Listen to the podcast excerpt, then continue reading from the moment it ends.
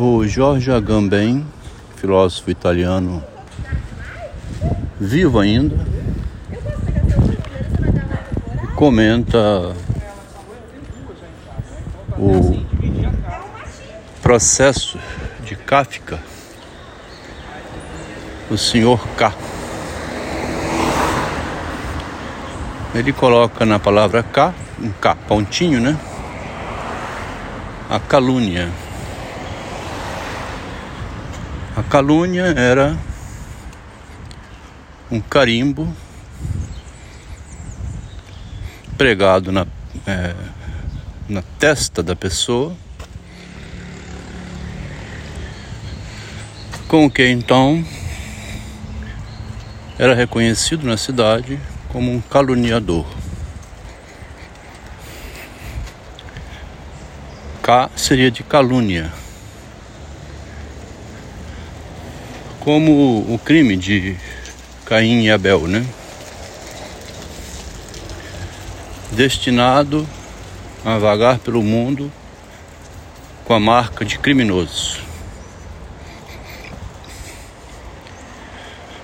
O que interessa aqui então é a marca, né? Essa marca do criminoso ou do caluniador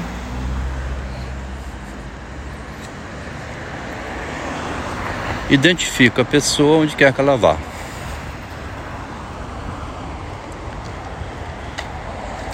A marca é uma mancha sobre a imagem, né? A pessoa mesma, o ser humano em si, é separado da imagem. Isso é o que a gente já está discutindo há bastante tempo aqui nos textos. A vida é mais importante do que a imagem, né? O Vitor Hugo, em Os Miseráveis,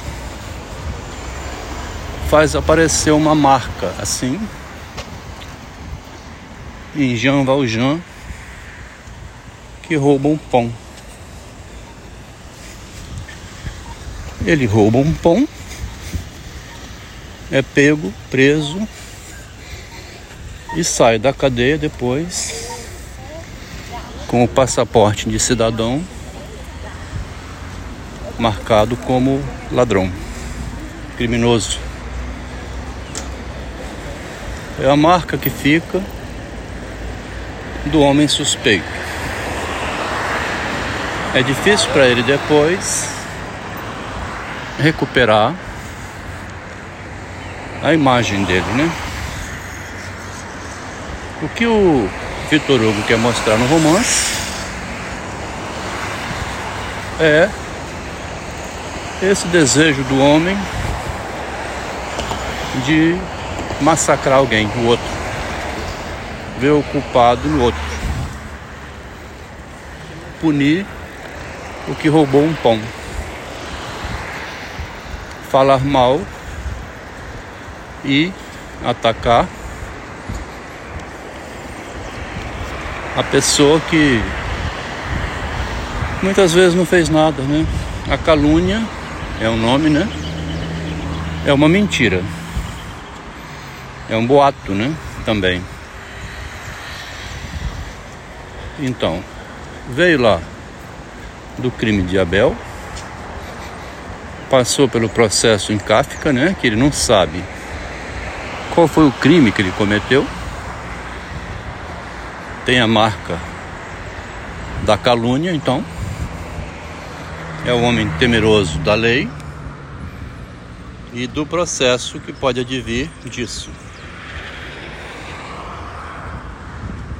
Sobre o tema da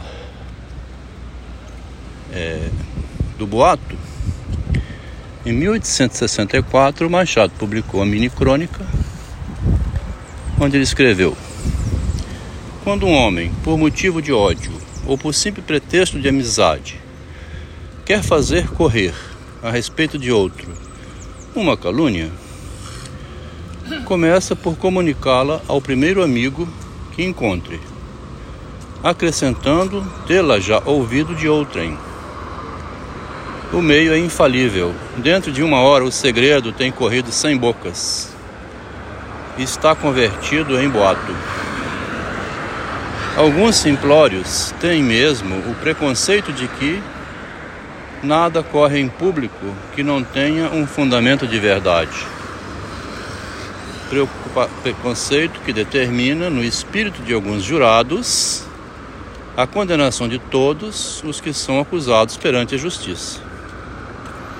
Todos que são acusados, o jurado né, condena.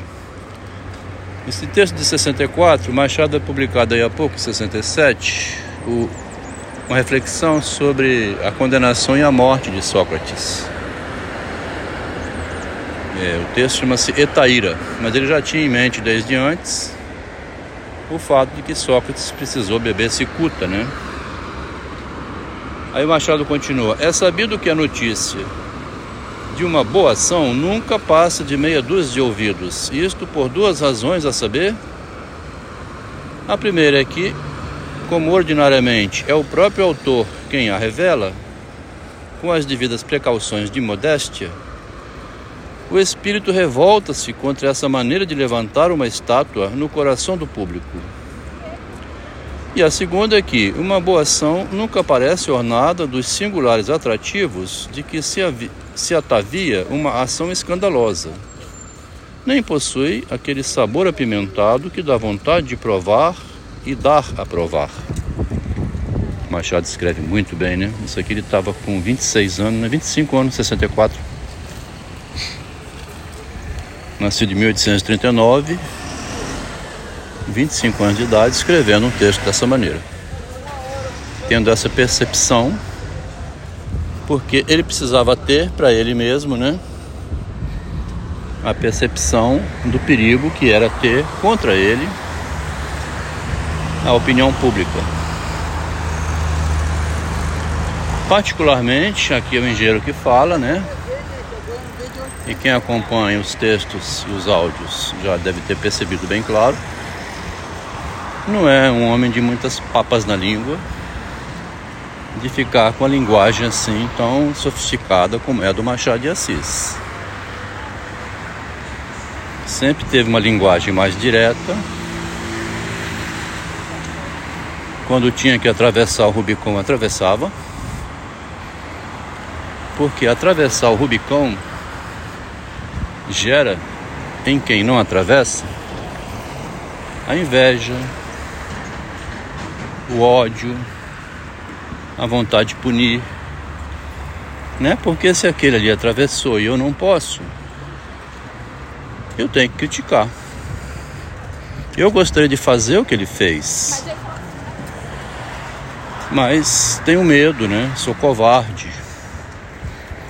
Por exemplo, quando atravessou o Rubicão separando-se de uma esposa grávida, para seguir caminho na vida com outra, muito mais ao nível dele, que até a primeira esposa mesmo disse isso na época, né? Ela é mais doida, mais corajosa de seguir junto com você. Na época, em 79, 1879, 1880, eu ia de moto com ela assiste aula de literatura na UFES, ela fazia letras, para ajudá-la no estudo em casa. Ela dizia que não conseguia e que não entendia. Lá pelas tantas, uma professora, vendo eu ali, me pergunta: Quem é o senhor? Não é aluno aqui, né? Eu venho para poder acompanhar as explicações, para estudar junto com minha esposa em casa, para ver se ela vai em frente. E a professora, mas isso não dá certo, né? Isso não dá certo, tem que partir dela mesma. Bom, o esclarecimento me foi bom porque eu também aí desisti.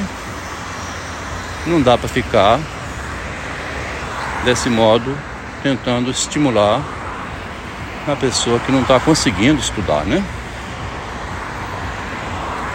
Por isso, então, eu queria junto comigo uma mulher que fosse em frente no mesmo ritmo, né? Depois que eu vim a conhecer a engenheira, aí eu vim compreender que ela era pior ainda. Tinha feito engenharia chorando, não era desejo dela, foi a mãe que obrigou.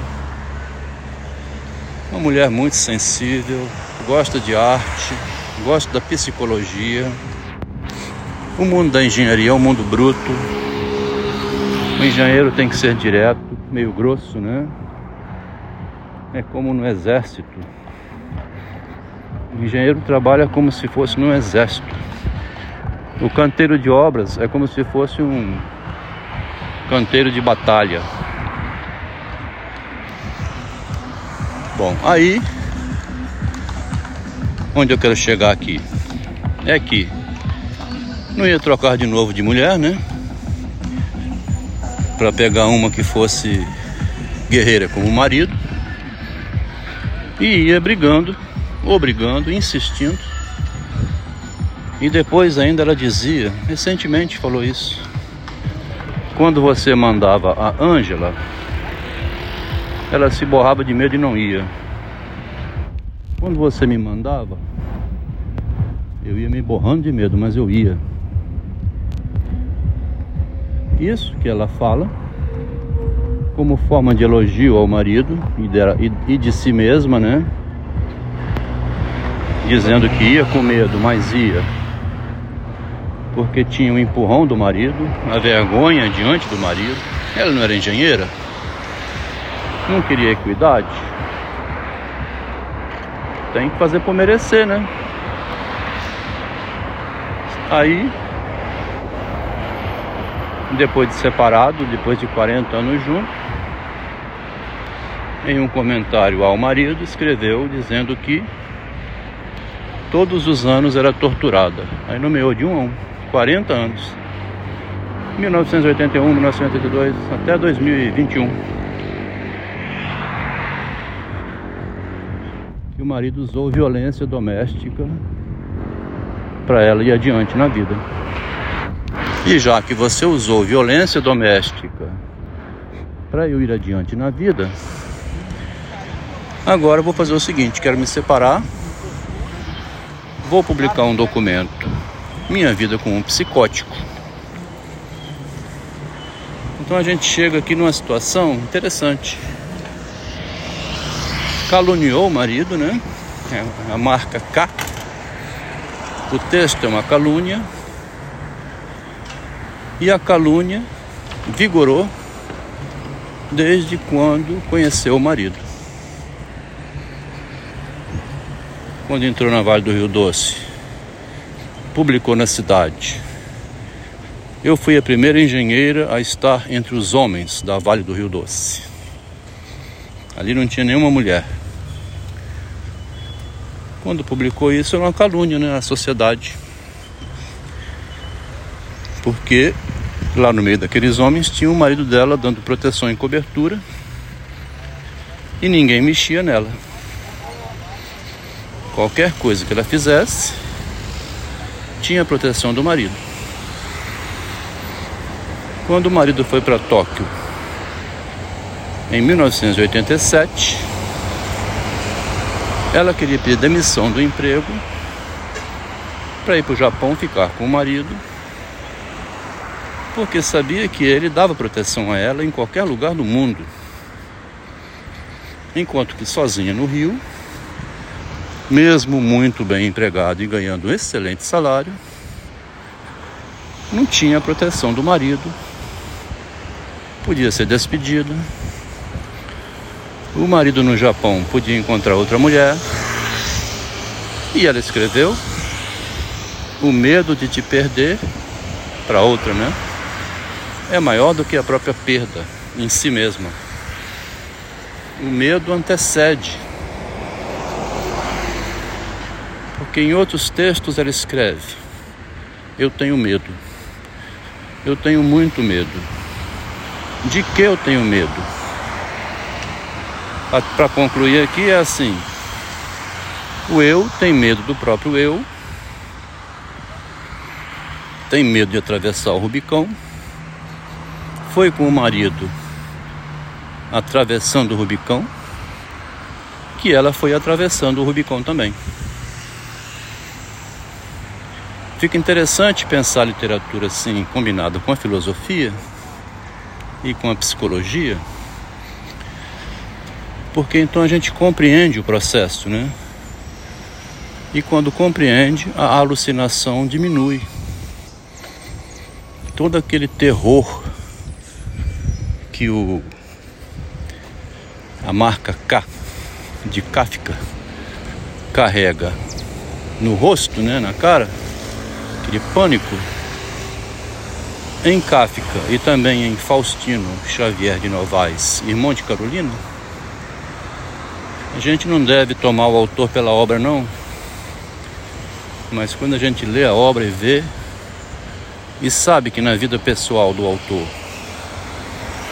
é mais ou menos parecido com a obra, aí a gente pode tirar algumas inferências, porque tanto Faustino como Kafka não conseguiram conciliar a representação interior com a representação exterior. Ficaram igual o mestre Romão, que não conseguia dizer o que queria.